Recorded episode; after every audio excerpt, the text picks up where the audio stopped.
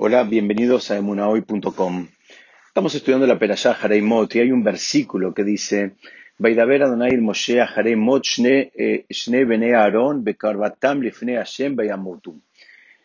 Dice, y Dios habló eh, a Moshe después de la muerte de los dos hijos de Aarón, cuando ellos se acercaron frente a Hashem y murieron. Y a los comentaristas les molesta que hay una doble mención que los hijos de, Aarón murieron.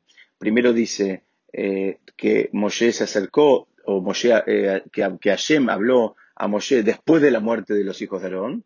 Y después cuenta que em, ellos se acercaron a Hashem eh, y murieron. Es decir, la, la expresión está duplicada en un solo versículo. Y nosotros sabemos un principio general de la Torah, que es que la Torah no hay nada superfluo, no hay nada que esté de más. La Torah en general utiliza eh, la, mínima expresión posible. Y si te alarga, y si la Torah, eh, digamos, eh, expresa de una manera que a, nuestros ojos puede parecer superflua, de ninguna manera lo es, sino que algo nos está queriendo enseñar. Hay un aprendizaje en, digamos, en, cada una de estas situaciones donde aparece una aparente repetición e innecesaria. Vamos a tratar de estudiar por qué es que la Torah duplica la mención de que los hijos de Aarón murieron y lo duplica en el mismo versículo. Hay, hay eh, para entender esto, eh, digamos, podemos construir, em, empezar a construir a partir de un salmo del Teilim, eh, en el Salmo 78, donde dice, Bajurai Ajla Esh Ulalu. Eh, la traducción sería como un, un fuego consumió a estos jóvenes y las doncellas se quedaron sin celebración de matrimonio. La pregunta es, ¿qué pasó acá con los hijos de Aarón? ¿Por qué los hijos de Aarón se, digamos, eh, fueron consumidos por un fuego que bajó del, del, del, cielo, como relata la Torah. ¿Cuál fue la, transgresión de ellos? ¿Qué, es lo que pasó ahí atrás? El Midrash pregunta y dice que el problema de ellos es que no se habían casado. Ellos habían, digamos, dejado a, por lo menos estas dos señoritas que les correspondían a ellos sin la posibilidad de casarse. El Midrash eh, establece, y solamente un Midrash y, y, Jajamim de otras generaciones pueden hablar, digamos, en este tono en relación a dos grandes tzadikim como eran los hijos de Aarón, de, que se llamaban Nadav y Abiú, eran, eran dos gigantes espiritualmente hablando, que nadie se confunda, no estamos hablando de dos este, novatos, de dos primerizos, sino que estamos hablando de dos personas espiritualmente muy elevadas, pero aparentemente la transgresión de ellos fue que fueron un poquito altaneros. El Midrash dice que ellos eh, decían algo así como nuestro tío, por Moshe, es como el líder de la generación y nuestro padre es el sumo sacerdote y, nuestro eh, eh, otro tío, se refiere a Nachshon Ben Aminadab, es también un príncipe. Entonces, digamos, ¿qué, mujer va a ser buena para nosotros? ¿Cuál es la, la mujer que eh, apropiada para que nosotros nos casemos. Aparentemente, según el Midrash, eh, la transgresión de ellos fue, eh, digamos, esta actitud altanera, descalificando a priori cualquier mm, posibilidad de presentación de un de un shidach, de una, de, una candidata para el matrimonio. un comentarista que se lo conoce con el nombre de Dad Sekenim Mibalea Tosafot, eh, eh, utiliza este, este midrash para explicar este lenguaje doble que hace la Torah. En alguna medida lo que, lo que él explica es que mm, acá hay dos menciones a la muerte de los hijos de, de Aarón y la primera se refiere a su propia muerte y la segunda se refiere a, a, la muerte, digamos, del potencial de las mujeres que le tocaban a ellos o a la muerte de esos chicos que no vinieron al mundo por esta actitud que ellos tuvieron.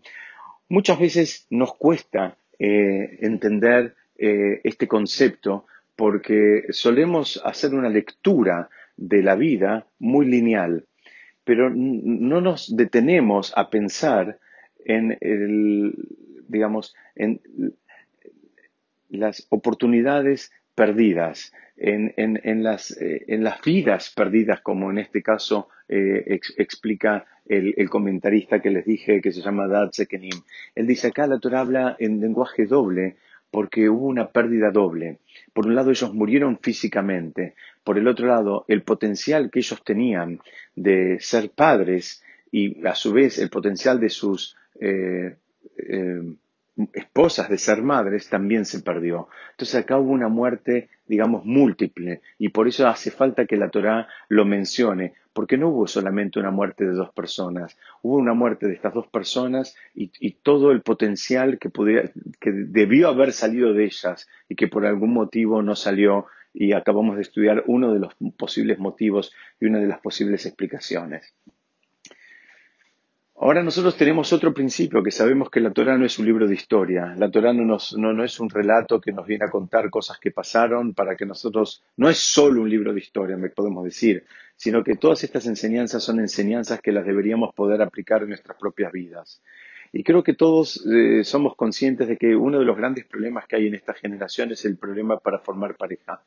Todo, todo tanto los jóvenes como los adultos en todas las edades cuesta enormemente encontrar ámbitos, eh, digamos, razonables, ámbitos eh, sinceros y relajados donde las personas se, pueden, se puedan conocer eh, sin tener, digamos, encima toda la presión y todos los pajaritos, como decimos acá en Argentina, como una expresión de, ilusiones y, mm, requerimientos que, lejos están de la realidad.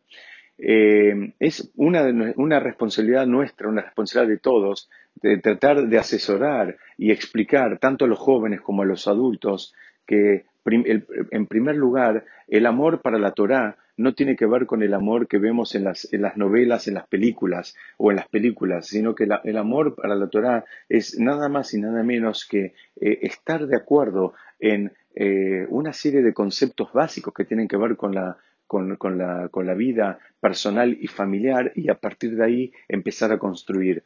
Eh, por más difícil que nos cueste, el concepto de amor para la Torah es un concepto que se construye eh, básicamente con posterioridad al casamiento. Y eso es eh, totalmente opuesto a lo que la gente hoy vive y experimenta en la calle, donde quieren sentir esa sensación de amor con, digamos, anterioridad al, casamiento. Y ahí encontramos una primera gran diferencia en la lectura y en la forma de plantear las cosas la Torah. Y nadie está hablando que no tiene que haber atracción y que no tiene que haber cariño y que no le tiene que gustar la persona. Nadie está diciendo eso. Lo que estamos diciendo es que la persona tiene que entender qué es lo que se está jugando. La decisión de con quién una persona se casa es la decisión más importante que todos tomamos en nuestra vida. Es la decisión que en definitiva no, nos va a, elevar o nos va a, estancar o, Dios nos permita hacer retroceder espiritualmente. cuando la persona nace, la persona no lo decide. Cuando la persona se va de este mundo, la persona tampoco lo decide.